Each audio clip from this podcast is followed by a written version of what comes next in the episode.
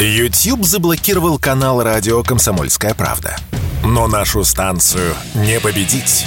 Видеоверсии всех наших программ смотрите во ВКонтакте в группе «Радио Комсомольская правда». Здесь вы найдете прямые эфиры, эксклюзивные закадровые съемки и неформальное общение с нашими ведущими. Спешите видеть «Радио КП».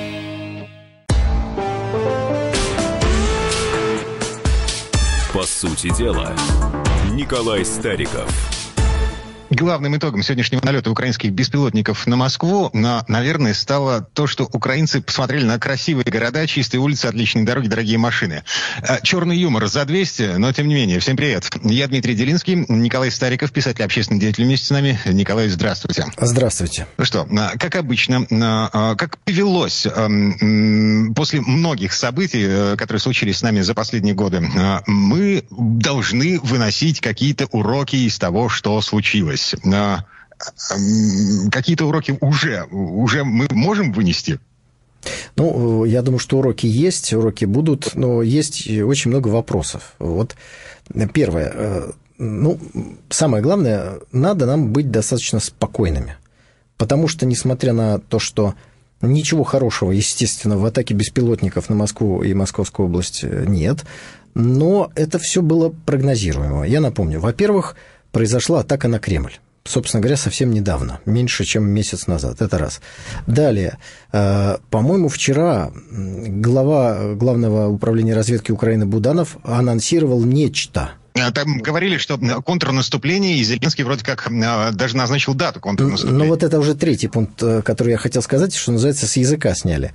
Да, действительно, Зеленский еще раз сказал, что уже теперь точно обозначены даты наступления, и нужно ведь что-то показать. Наступление это должно быть э, весенним, а весна заканчивается через одни сутки. Поэтому наступление из весеннего стало весенне-летним, потом оно станет летним, ну и так может, собственно говоря, в осень и зиму куда-то уйти. Поэтому нужно что-то показывать.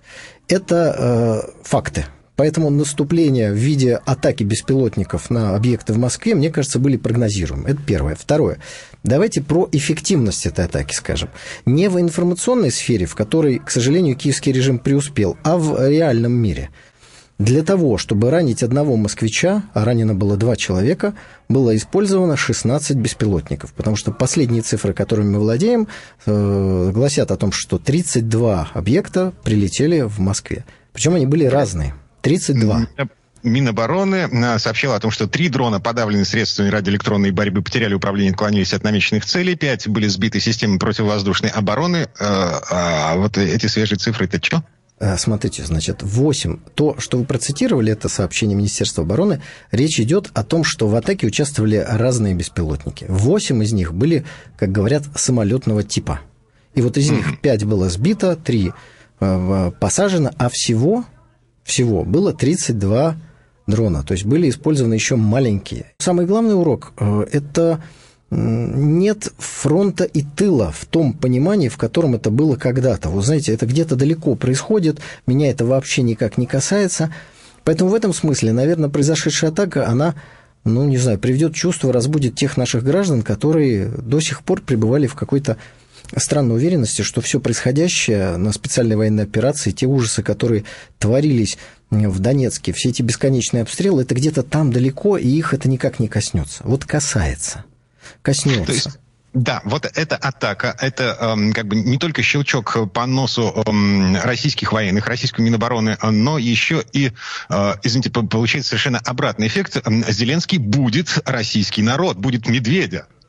Ну, собственно говоря, на протяжении нашей истории мы многократно видели, когда э, Запад, а именно он руководит деятельностью киевского режима, в итоге получал диаметрально противоположные результаты от того, что он хотел достичь. Ну, такой ближайший пример. Вот киевский режим во многом является продолжателем режима нацистского, не только в идеологии, не только в э, целеполагании уничтожить все русское, но и в своих э, поступках. Да? Фактически геноцид русского народа.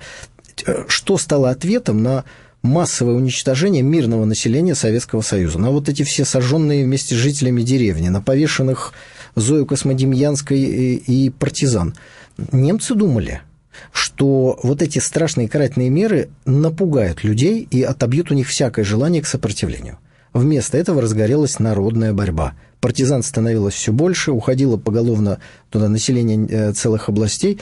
В итоге немцы потеряли контроль над э, огромными районами, а потом и действительно целыми э, партизанскими областями. Вот что произошло. И сейчас, когда Обратите внимание, кстати, куда нанесен удар беспилотниками? В сторону Рублевки, да, где проживает обеспеченная часть российского общества. Ну вот я не очень понимаю, какой сигнал ей собирались послать те, кто направлял эти беспилотники. Э, вот что, люди, которые проживают э, в этом месте, они должны, они должны что, власть пойти свергать, что ли? Ну, конечно, нет. Разозлят даже тех, кто живет на Рублевке. В вот. украинском Минобороны начитались манифеста Богомолова от прошлой недели. А, ну, может быть. То есть, мне кажется, опять какая-то неадекватное восприятие реальности. Но Э, с точки зрения, еще раз, эффективности каких-то э, военных целей, ну, эффективность нулевая. Мы понимаем, что сбитые беспилотники летели по каким-то целям, не получилось, но те, которые долетели, вот врезались в дом, где-то там упали, то есть э, ничего не достигнуто. И при этом, что важно, обратите внимание, что киевский режим не признает свою ответственность. То, что в Евросоюзе, ну, они, они говорят, это не мы, они не признали это. В Евросоюзе не владеют информацией о том, что происходит. Каждый раз, когда что-то происходит, они делают вид, что они не знают, как не, и американцы. А, ну, вы знаете, мы еще не получили всю полноту информации и так далее. То есть это уход от ответа. Но почему киевский режим не признает свою ответственность? Да потому что он, во-первых, не признавал его ни в одной ситуации, а во-вторых, хвастаться-то, собственно говоря, нечем. Если российские беспилотники, российские ракеты наносят удары по военным объектам, вот э, уничтожают склады с вооружениями. Вот вчера была информация о том, что нанесены удары по аэродромам, там в Хмельницком повреждены э, несколько самолетов, которые, кстати, являются носителями пусковых установок Storm Shadow. То есть не просто так где-то э, нанесли мы удар, а вот, э, вот, вот по таким э, пилотам. То есть да, здесь, здесь чем гордиться. Очень интересная история с этим аэродромом связана. Фишка в чем заключается? Где-то в интернете было опубликовано, была опубликована открытка с изображением самолета, носителя Су-24, носителя вот этих самых Storm Shadow. Кто-то из украинских высокопоставленных военных опубликовал вот такую открытку, и на ней был виден номер военной части. По этому номеру пробили э, дислокацию э, этой авиабазы и, собственно, через несколько дней нанесли удар. Уже звучат предложения выдать этому самому военному э, медаль Героя России. Ну, собственно говоря, не думаю, что нужно ему выдавать звание Героя России. Все-таки это там не медаль, а ну, да, это, да, это, да. Это, это, это гораздо выше. Но э, то, что информационная война иногда приносит диаметрально противоположные результаты, мы, собственно говоря, с вами сейчас и обсуждали. Ну, то есть, что я хочу сказать? Удары российскими беспилотниками, ракетами наносятся по военным объектам, они несут за собой военные последствия. Вот мы же можем предполагать, что это самое весеннее наступление, которое стало уже летним, а, украинское, не началось, потому что были уничтожены склады с вооружениями, где сгорело, взорвалось, сдетонировало огромное количество того, что было предназначено и собрано перед наступлением. И именно поэтому сейчас идет эта оттяжка. Можем. Мне кажется, все основания для такого предположения есть. А прилет э, 32 беспилотников в Москву, он какие военные задачи решал? Он чем помогает конкретному солдату ВСУ? Он какие планы российского командования нарушает? Ответ – никакие. Здесь главная задача – это, как всегда, картинка и информационная война для для дестабилизации ситуации в России. И вот здесь, мне кажется, расчеты как раз и западных кураторов, и киевского режима самого полностью нарушаются. Не понимают они до конца психологию русского человека, даже, даже, подчеркиваю, живущего на Рублевке или где-то рядом. Слушайте, параллельно в Киеве э, прошла массовая операция по задержанию жителей, местных жителей, снимавших работу ПВО, системы ПВО. Арестовано чуть порядка трех десятков человек. А у нас, собственно, точно так же в интернете распространяется видео работы системы ПВО. Э, сегодня утром, рано утром в Москве взлет взлеты ракеты и сбитие э, вот этих самых беспилотников. Вот это, эм, вот это очень важный вопрос, вы коснулись. Смотрите, есть разница. В, на Украине объявлена фактически война России. Кроме юридического объявления, которого не состоялось, есть фактическая э, попытка мобилизации общества и чрезвычайные меры приняты. В том числе запрещено публиковать, э, снимать действия ПВО. Это мера правильная. В России идет специальная военная операция, и поэтому никаких вот дополнительных информационных мер, кроме увещевания, что не надо публиковать, не принято. Но надо сказать, что даже такие вот слабые, э, как бы не военного характера ограничения информационные, они, например, в Севастополе сработали. Если в первые дни жители Севастополя активно снимали работу э, ПВО нашего, то сейчас этого практически нет. Москвичи оказались к этому не готовы, поэтому давайте, пользуясь случаем, еще раз скажем всем, дорогие друзья, если вы видите работу ПВО, пожалуйста, не снимайте. И уж точно не выкладывайте никуда, потому что от того, что вы сняли, конкретная польза для противника. Он может, пользуясь определенным, определенной картинкой, вычислить, где находятся конкретные системы нашего ПВО, нанести по ним удар. Ну, в общем, не надо помогать противнику ни в коем случае. А вот здесь возникает mm-hmm. вопрос, что необходимо сделать в информационной сфере. И здесь я думаю, что опять-таки, ну, давайте возьмем разницу. Когда мы видим картинки из Киева, других украинских городов, мы слышим рев сирены воздушной тревоги. Сейчас, когда произошел налет на Москву и Подмосковье, никакого рева сирены не было. Что это значит? Николай, да, а, секундочку, вот в этом месте давайте прервемся. А, реклам новости. А, мы совсем-совсем скоро вернемся в эту студию. Николай Стариков, писатель, общественный деятель вместе с нами. Все программы радио «Комсомольская правда» вы можете найти на Яндекс Музыке. Ищите раздел вашей любимой передачи и подписывайтесь, чтобы не пропустить новый выпуск. Радио КП на Яндекс Музыке. Это удобно, просто и всегда интересно.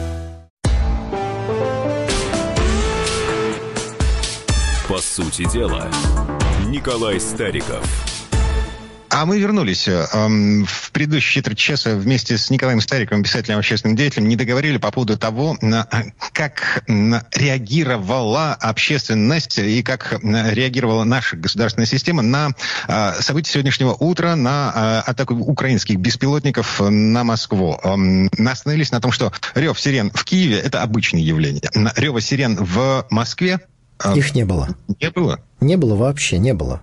И здесь мы сталкиваемся с ситуацией, которая должна быть максимально быстро отрегулирована в законодательном, если хотите, в каком-то смысловом, понятийном варианте. О чем речь? Э, существует Министерство чрезвычайных ситуаций. Она, оно должно, оно обязано информировать общественность о каких-то угрозах. Здесь ничего не прозвучало. Поэтому первый вопрос, который есть, как это должно быть? Вообще, налет беспилотников, он в каких-то инструкциях, законодательных актах прописан как чрезвычайная ситуация, по поводу которого должно быть оповещение общественности. Я не ну, хочу сказать... Режим я... воздушной тревоги, вот это все. Эм, а нет? его, ну, вот, понимаете, вроде как бы он есть, да, как мед у Винни-Пуха, а вроде его нет. Потому что если он был, значит, должен был бы быть рев сирен. Вопрос.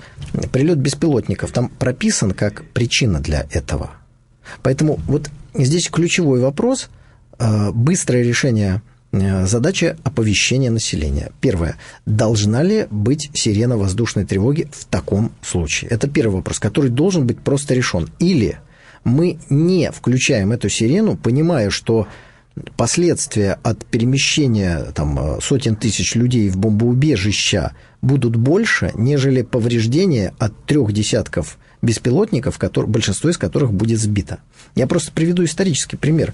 Э, нацистский режим, наследником которого является нынешняя киевская власть, обстреливал территорию Великобритании ракетами Фау-1, Фау-2. Ну, общеизвестный исторический факт. Так вот, для того, чтобы убить одного англичанина, эти, в кавычках, эффективные ракеты должны были быть запущены в количестве двух штук. То есть, чтобы убить одного человека, две ракеты – это было крайне... Это статистика. Да, это статистика. Крайне, крайне неэффективно. Но... Но с психологической точки зрения эти самые ракеты, они держали население Лондона в, эм, мягко говоря, тонусе на протяжении половины всей войны. Конечно, кошмарили держали, как вы говорите, в тонусе, беспокойство, воздушные тревоги, значит, прятались в бомбоубежище. То есть было очень много э, последствий а, не военного и не, ну, так сказать, не взрывного характера, если так можно. Так вот, на определенном этапе войны Великобритания отказалась от включения воздушной тревоги, когда происходил обстрел ракетами Фау-1, ну, а потом Фау-2, потому что повреждений от них меньше, чем вреда от... Э, вот этот вопрос тоже здесь должен у нас быть решен. Это раз. Второе. Мы с вами понимаем, что сегодня в Москве миллионы людей, да, наверное, большая часть, э, и в других городах, они не знают, как реагировать на эту ситуацию. Не прописана последовательность. Вот житель Донецка, Луганска, он знает, что делать. У него тревожный чемоданчик собран. Там лежат документы, там лежат медикаменты, там лежат э, какой-то небольшой запас еды и воды. И он знает, что в случае такой ситуации он должен встать в определенном месте, где несущие стены, а лучше в ванной комнате, может быть, лечь в ванну. Вот это люди уже знают, потому что они годами живут в этой ситуации.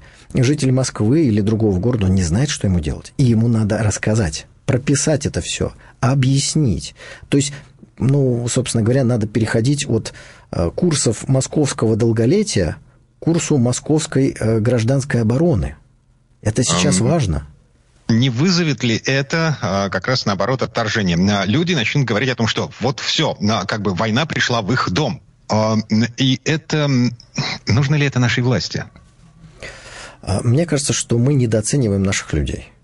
Мне кажется, что большинство людей это все прекрасно понимают, но э, десятилетия мирной жизни, они, естественно, все эти навыки, которые, может быть, кто-то когда-то учил в, в рамках курса начальной военной подготовки еще в советской школе, они потерялись. Ну, а новые поколения, они этого не знают. Я, я полагаю, что бояться этого не нужно. Во-первых, потому что это действительно спасает человеческие жизни. Во-вторых, ну давайте скажем э, правду. Э, безусловно, ПВО сбивает эти беспилотники. Эти беспилотники, скорее всего, производятся даже не на территории Украины, а если они производятся там на территории Украины, то Запад их поставит других. Поэтому есть вероятность повторения таких налетов. И речь идет, конечно, не только о Москве или Подмосковье.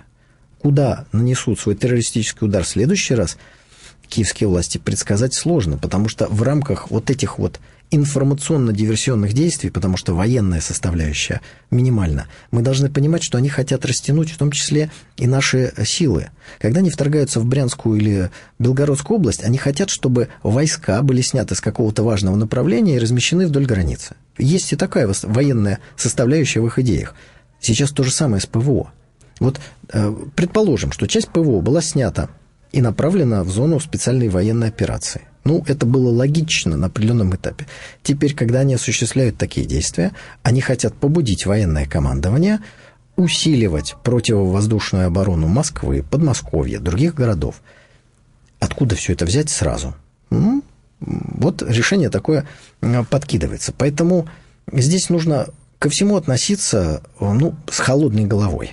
С холодной головой. Перед нами та опасность, которая очевидна, она была очевидна, она меньше не стала, и решение этой проблемы глобальной, ну, конечно, это та самая демилитаризация киевского режима, о которой говорилось с самого начала. Ладно, с, холодной головой движемся дальше. А, в следующую тему у нас тут есть гениальная совершенно цитата а, Назовите нас трусами, если мы не уничтожим всех, кто беспокоит эту страну, включая американские войска, в ближайшие пять лет. У нас впервые появилась такая возможность, мы впервые поймали Запад в слабой позиции, мы впервые поймали Америку. Это, а, что называется, таблетка смелости в исполнении главы МВД Турции Сулеймана Сайло. Заявление прозвучало после того, как закончились президентские выборы, после того, как стало понятно, что Эрдоган остается на посту президента Турции еще в течение пяти ближайших лет. И еще финальная часть этой цитаты. «По воле и милости Аллаха мы сейчас находимся в самом мощном периоде за последние 300 лет. Завтрашний день с помощью сил демократии, сил народа станет поворотным пунктом в спасении мира от угнетения и злых дел западных держав». А, простите, Турция страна НАТО или э, я проснулся в какой-то другой параллельной реальности? Ну, судя по всему, вот этот конкретный министр, он из НАТО уже вышел, по крайней мере, ментально. Э, но он часть команды Эрдогана, иначе бы он не был министром, а заявления у него такие громкие и очень так созвучные нашему сегодняшнему настроению. Вопрос только, почему он это говорит, и какие последствия э, итогов выборов в Турции могут быть для нас? Ну вот давайте так. с этого начнем. Первое. Э, в эфире нашей с вами уважаемой программы, э, дискутируя с Владимиром Варсобиным, я высказывался за то, что Эрдоган выиграет. Мне а казалось, это... А Варсобин да. Э, говорил, что будем считать по осени цыплят. Ну вот мы можем цыплят посчитать еще даже до наступления лета. Несложно отмотать несколько наших эфиров. Эрдоган выиграл.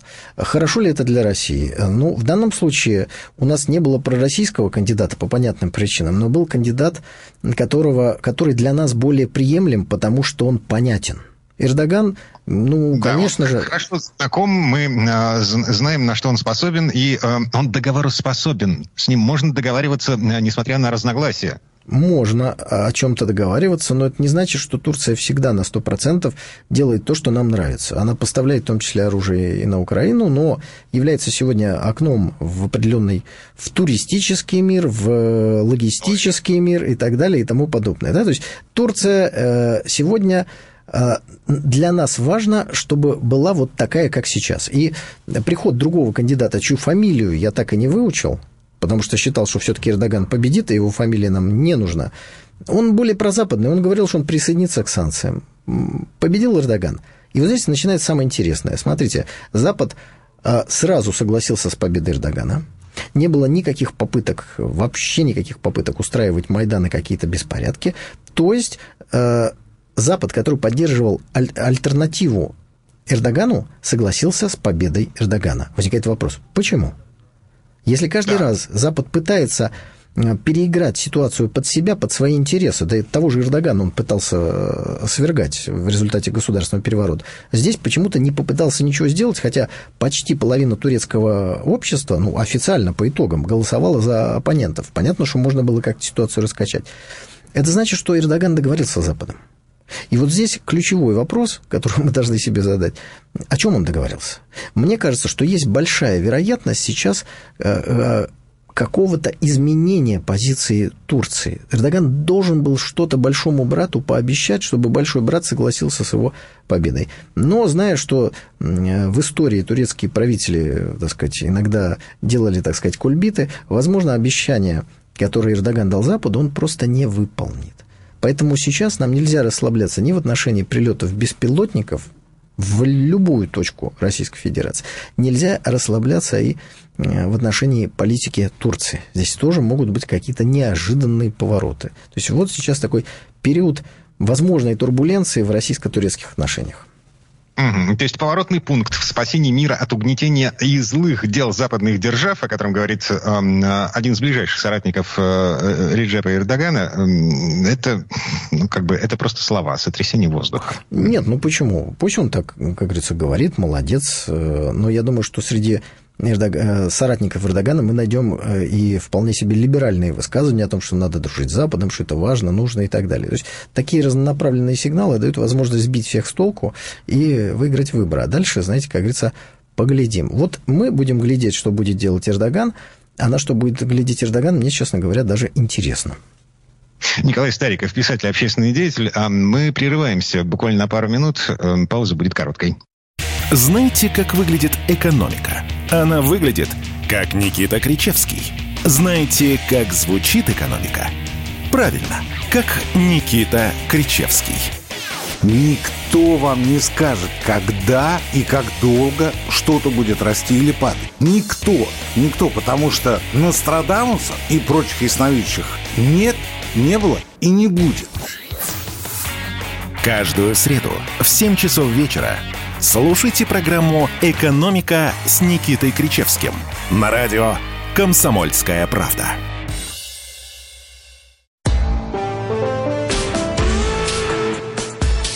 По сути дела, Николай Стариков – это идеологическая проблема. А, у России есть возможность отказаться принимать абсурдные новые ценности, навязанные Западом. Она отстаивает свои интересы, и, конечно же, это преступление. Мы хотим уничтожить ее за это. Это буквально цитата из а, американского, из заявления американского военного. Полковник МакГрегор, а, бывший советник главы Пентагона, на этой неделе объявил о том, что, ну вот, да, у, у, России ну, есть... то, что мы слышали, да Да, главное оружие, которому завидуют Соединенные Штаты. И это оружие – это идеология. Николай Стариков вместе с нами. Николай, вы согласны с тем, что идеология у нас есть? Потому что в обществе, в общем-то, по большому счету, нет такого консенсуса по, по поводу того, по какой идеологии мы живем, кроме воруй и уводи за границу. Ну, э, давайте начнем с того, кто такой полковник Макгрегор. Это отставной военный, советник и так далее. Но это не официальное лицо Соединенных Штатов Америки. И, кстати, именно поэтому он имеет возможность называть вещи своими именами. Да? Он достаточно трезво оценивает ход специальной военной операции. Его охотно цитируют э, у нас и очень не любят на Украине, потому что он действительно э, называет вещи своими именами и не пытается выдавать э, черное за белое. Так вот... Ну вот и, и еще одно из заявлений Макгрегора. У Соединенных Штатов осталось оружие на неделю боев. Ну, как говорится, ему виднее, но не исходя из заявления полковника Макгрегора, мы должны осуществлять какое-то военное планирование. Я вот, знаете, ради интереса Хотел бы привести один пример. Сейчас я э, чуть позже отвечу на тот вопрос, который вы задали. Сейчас вопрос количества снарядов является таким ключевым для ведения боевых действий. Более того, этот вопрос становится иногда ключевым для э, какого-то внутри российского беспокойства отсутствием или наличием этих самых снарядов. Напомню, что в Первую мировую войну тоже был снарядный голод. Вот количество снарядов обычному человеку, ну, мало что говорит мало. Вот сколько мы расходуем, мы сами люди не военные, мы не понимаем, много это или мало. Вот сейчас э, говорят, что ВСУ расходуют в день примерно там, от 4 до 7 тысяч снарядов. Вот нет, все летит в нашу сторону, извините. Ну, к сожалению, да. Значит, российская армия расходует больше снарядов. Я сейчас э, в рамках написания книги про терроризм читаю в том числе многие различные источники. Есть у меня такая интересная брошюра, она называется «Итало-Абиссинская война». Брошюра выпущена в 1941 году для военных. Тираж там 200 штук, то есть уникальная вещь. Вот я ее, значит, э, проштудировал и читаю. 1936 год. Идет война Итало-Абиссинская. То есть еще первая, э, Вторая мировая война не началась. Воюют Италия и Эфиопия. То есть вроде такая не самая современная европейская армия воюет с вообще несовременной армией. И Это там... Дутчи пытался э, вернуть Италии статус Римской империи за счет mm колоний в Африке. Ну, mm-hmm. в общем, частично вернул, потому что в итоге итальянцы разбили Эфиопию, а, а в Эфиопии, кстати, интересно, правил император Хайли Селасия, после чего они объявили о присоединении эм, Эфиопии к, к итальянской империи. И там правящим монархом стал итальянский король Виктор Эммануэл. Но сейчас не об этом. Значит, происходит сражение, которое нашим уважаемым зрителям ничего не скажет, но это ключевое сражение этой войны. Два дня оно продолжается, и там написано «Расход снарядов. Итальянская армия за два дня боев истратила 40 тысяч снарядов». Еще раз. Второсорт... В Африке. В Африке. Второсортная э, европейская армия, воюя с десятисортной африканской армией, пусть не обижаются на меня эфиопы, но результаты войны об этом говорят, истратила за два дня 40 тысяч снарядов. Она еще использовала химическое оружие, поливала и при этом э, значит, бедных эфиопов, у которых вообще не было никакой противохимической защиты. Но тем не менее, то есть 10 тысяч снарядов в день – и это конфликт так себе какой-то вот непонятный. Сейчас нам говорят, ВСУ тратит 7 тысяч снарядов в сутки. То есть нужно просто все сопоставлять. Тогда будет понятно. Советский Союз на уже финальном этапе Второй мировой войны производил, а, по-моему, 50, произвел 52 миллиона снарядов за 1944 год. То есть вот когда ты владеешь различными цифрами, тогда ты понимаешь, о чем идет речь. Поэтому, когда что-то полковник Макгрегор там говорит, мы не знаем, что он имеет в виду. Но когда он говорит, что у нас есть идеология, и именно этим мы опасны Западу, то он имеет в виду, что у нас есть национальное самосознание. Мы не хотим принимать западные ценности. Мы хотим сами решать судьбу своей страны. Вот это он имеет в виду. А национальные идеи, как мы с вами понимаем, у нас, к сожалению, нет до сих пор. Она Конституцией в определенной статье запрещена. Поэтому спасибо, как говорится, полковнику Макгрегору за эту высокую оценку, но это с той стороны идеологических баррикад выглядит так, что у нас эта идея есть. А мы здесь понимаем, что эту идею мы еще должны высказать. Она сейчас как-то э, как-то складывается, она становится понятной. Происходит переход общества из состояния расслабленности, общества потребления в состояние определенной мобилизации. И мы опять можем здесь вернуться к ситуации атаки беспилотников, о том, чтобы каждый человек знал, как ему делать, и понимание того, что это не рассосется, что вот это само собой не произойдет, что это коснется каждого. А если вот этот каждый наш гражданин задаст себе вопрос, какая альтернатива? Вот конфликт с Западом – это прилетающие в Москву и Подмосковье беспилотники. Вот если, дорогие друзья, вы хотите задать себе этот вопрос, у меня, у меня есть на него ответ. Посмотрите на Косово.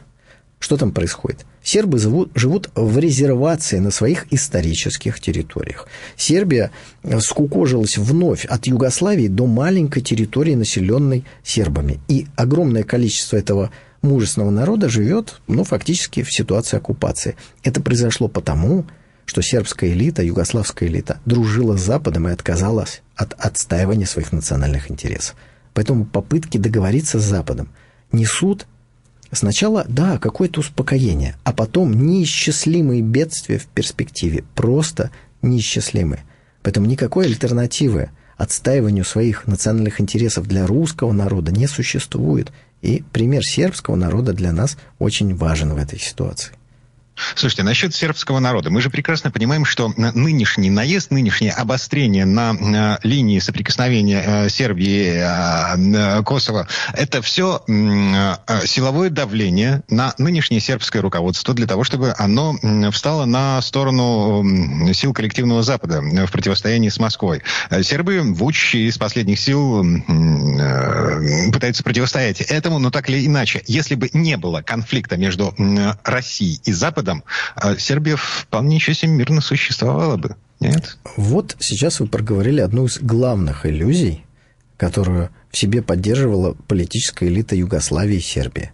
Что, мол, э, нас оставят в покое, э, и мы ценны и любимы, если и дальше какое-то изложение. Я, вот давайте с сербского примера перейдем в наш пример – Действительно, ситуация в Косово – это постоянный такой вот э, спусковой крючок какой-то нестабильности и давления на руководство Сербии. Потому что если сербов начинают убивать и ранить в Косово, руководство Сербии не может за этим наблюдать, как будто это на Марсе происходит с какими-то непонятными инопланетянами. Не может. А зачем сербов в Косово убивают и притесняют? Зачем? Ну, во-первых, сербы – это один из народов, которые, с точки зрения глобалистов, надо уничтожить. Это первое. Второе.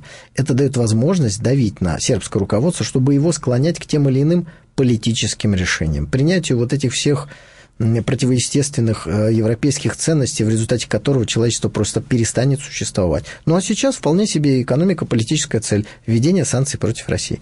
Так вот, в нашем примере что это означало? Убийство и геноцид русских на Донбассе – это был инструмент постоянного воздействия на руководство Российской Федерации. И было принято решение выбить этот инструмент из западных рук, потому что он болезненный, он кровавый, и оставлять ситуацию так, как она была, невозможно больше. Вот. Поэтому пример сербов для нас очень важен – Дружба с Западом привела сербов к тому положению, в котором они сегодня находятся. Они отказались от борьбы, думали, что можно как-то договориться. Договориться невозможно. Был, были остановлены бомбежки Югославии? Да, были остановлены. Потом э, Слободана Милошевича выдали на неправедный суд, и его отравили в, в итоге э, в тюрьме. Но это что, спасло Югославию? Нет. Югославию расчленили, отделили Черногорию, отделили Косово, все отделили. И теперь сербов потихонечку переваривают в Косово э, и так далее и тому подобное. Поэтому нельзя отказываться от борьбы. Договориться с Западом невозможно. Вот это, мне кажется, золотое правило должна понимать не только сербская, но и российская элита. А, ну да. Та самая элита, которая э, смотрит на Запад и кормится. Среди э, российской элиты все-таки западничество было и остается превалирующей идеологией. Ну вот. Ладно, мы вот прямо сейчас прервемся, буквально на пару минут. Я напомню, Николай Стариков, писатель и общественный деятель, вместе с нами обсуждаем, что происходит в этом мире, куда мир катится. Пауза будет короткой. Они видят, что происходит, знают, как на это реагировать и готовы рассказать вам, что будет. Начинайте день в правильной компании. С понедельника по пятницу в 8 утра по московскому времени слушайте программу Игоря Виттеля и Ивана Панкина «Что будет?» Честный взгляд на происходящее вокруг.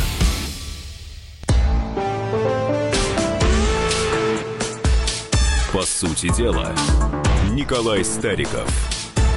А вы заметили, как Китай, э, я имею в виду китайские власти, вытирают ноги о Вашингтон? На этой неделе, вот буквально вчера, да, по-моему, вчера, э, КНР, официальный Пекин проинформировал Соединенные Штаты о том, что китайцы отклоняют приглашение э, госсекретарю Остину встретиться с министром национальной обороны КНР Ли Шанфу. Причем встреча должна была состояться на нейтральной территории в Сингапуре. Вы вернулись. Э, э, я Дмитрий Делинский, Николай Стариков, общественный деятель, писатель. У него есть свое собственное мнение по поводу того, что происходит во взаимоотношениях по обе стороны Тихого океана, такого, что нам важно об этом знать. Ну, давайте вот этот конкретный факт разберем. По сути, Китай отказывается встречаться в лице своего министра обороны Ли Шанфу с соответствующим представителем США, э, показывая, что надо уважительно относиться к Китаю. Ведь я напомню вам, что... Маленькая деталь. Ли Шанфу, по-моему, до сих пор под санкциями, под американскими санкциями. То есть он Конечно. не просто не руководит для Вашингтона. Он э, человек, э, которого нужно щемить и преследовать по всему миру. Конечно. В том-то и ну, такая лукавость и двуличие американской позиции. То есть они вводят санкции, ввели против Ли Шанфу несколько лет назад за то, что он подписал договор с Российской Федерацией на покупку систем С-300 и С-400 подписали. Но ну, он тогда не был министром обороны. Теперь он стал министром обороны. Если вы хотите, говорит Пекин, разговаривать с нашим министром обороны, вы должны сделать все, чтобы это выглядело уважительно, и это было уважительным. Это значит, снимайте свои дурацкие санкции. Ну как вы можете разговаривать с министром обороны, если он под санкциями? Американцы говорят, да очень просто. Давайте поговорим. Как говорится, что же вы обижаетесь-то? А нет, говорит Китай, до тех пор, пока вы не будете вести себя уважительно, разговора не будет. Понятно, что вот в этот невидимый диалог вплетены какие-то конкретные э, меры, которые объясняют отказ Китая для такого контакта. Вы, например, подписали договор или заявили о том, что поставляете оружие на Тайвань, еще что-то, обвинили Китай в чем-то там нехорошем. Но смысл очень простой. Давайте начнем с элементарного уважения. Не будет с вами встречаться министр обороны Китая Ли Шанфу до тех пор, пока он в вашем санкционном списке. И тут уже вступает в дело другая сторона. А для Соединенных Штатов снять вот эти самые санкции, это ведь тоже потеря лица. Потому что возникает вопрос, вы санкции почему ввели? Потому что Ли Шанфу подписал договор с Российской Федерацией. Отлично, все понятно. В вашей логике хоть какая-то выстроилась конструкция. А сняли санкции в Вашингтоне почему? Он что, разорвал контракт? Он сделал то, что вы хотели? Он изменил свою политику? Он, может быть, согласовал с вами планы перевооружения китайской армии? То есть почему вы с него снимете санкции? Ответа на этот вопрос нет. Поэтому американцы делают вид, что этих санкций не существует, потому что они не могут их снять без потери лица. Это шаг назад, это проигрыш вот в этом невидимом диалоге, в этой дуэли с Китаем. И тогда Китай говорит, ну хорошо, а мы никуда не спешим, тогда не будет встречи. И встречи не будет до тех пор, пока не будет выполнено это условие, которое наверняка озвучивается в куларах. Ну, честно говоря, оно настолько очевидно, что его даже озвучивать не надо. То есть в диалоге с США и Западом надо начинать с уважения самого себя.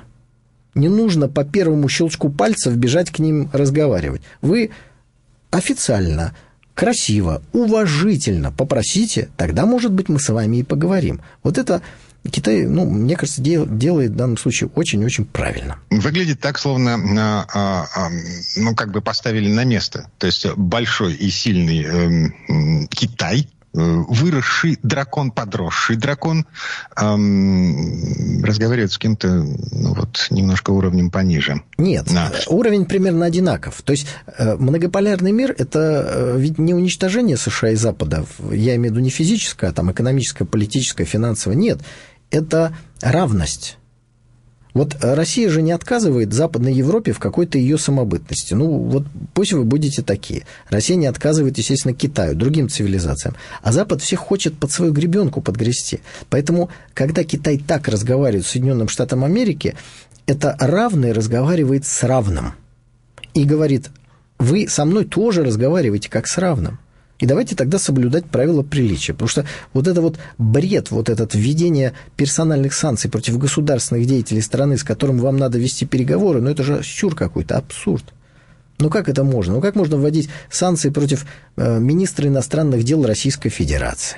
Ну, ну как? Вам же с ним вести переговоры. Как вы можете это делать? А вот так. То есть в период Советского Союза против, э, ну, не знаю, против э, Громыка же не вводили санкции. Против Леонида Ильича Брежнева санкции не вводили, потому что это смотрелось ну, бредом каким-то. Смешно было бы всем. А сейчас это смотрится вроде как Э, уже нормально, но это также смешно, это также бредово. Слушайте, насчет бреда. А, а, тут в интернете народ задается вопросом, а не пора ли снять с движения Талибан, с организации Талибан, с афганских властей статус террористической организации? Потому что, а, ну вот, например, свежая новость. Талибан запрещенный террористический, экстремистский, вот, сообщил, что собирается наращивать поставки нефти из России. Да, с одной стороны, есть такое, а с другой стороны, вот, пожалуйста, информация совсем свежая.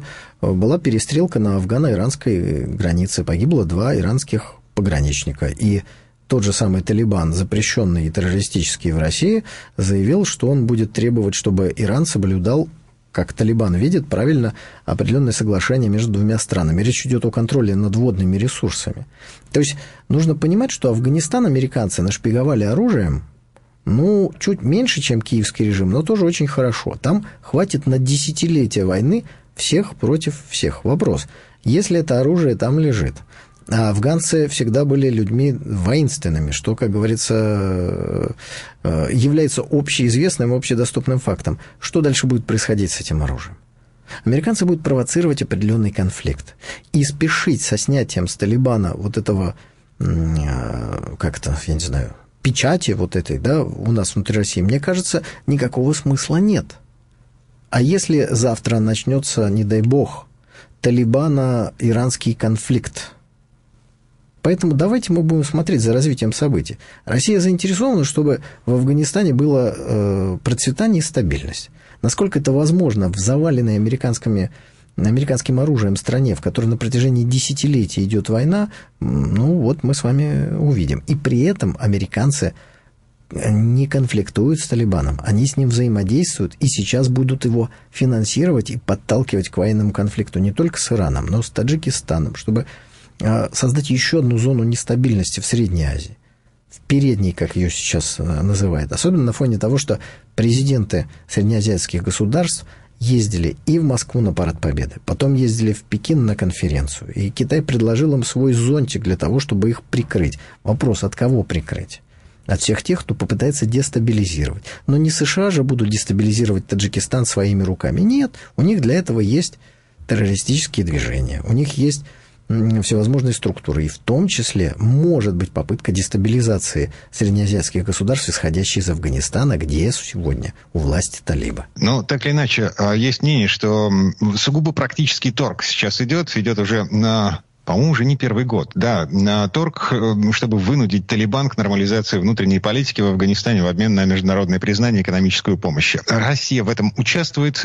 По-моему, да. Есть какие-то телодвижения в эту сторону? Конечно, участвует. Но вы сами начали свой вопрос с того, что Афганистан будет наращивать покупку нефтепродуктов э, в России. Вот один из рычагов. Дальше, ну, определенные там гуманитарные какие-то проекты, э, сотрудничество в других сферах. Возможно, строительство каких-то предприятий. Это с нашей стороны. А с американской все гораздо проще. Американцы заморозили, то бишь под, подукрали 7 миллиардов денег Афганистана, золотолютные резервы Афганистана. Вот они придут, уже приходят и говорят, вы хотите 7 миллиардов назад? Хотим, говорят талибы. Ну, тогда вот давайте вот, вот это делайте.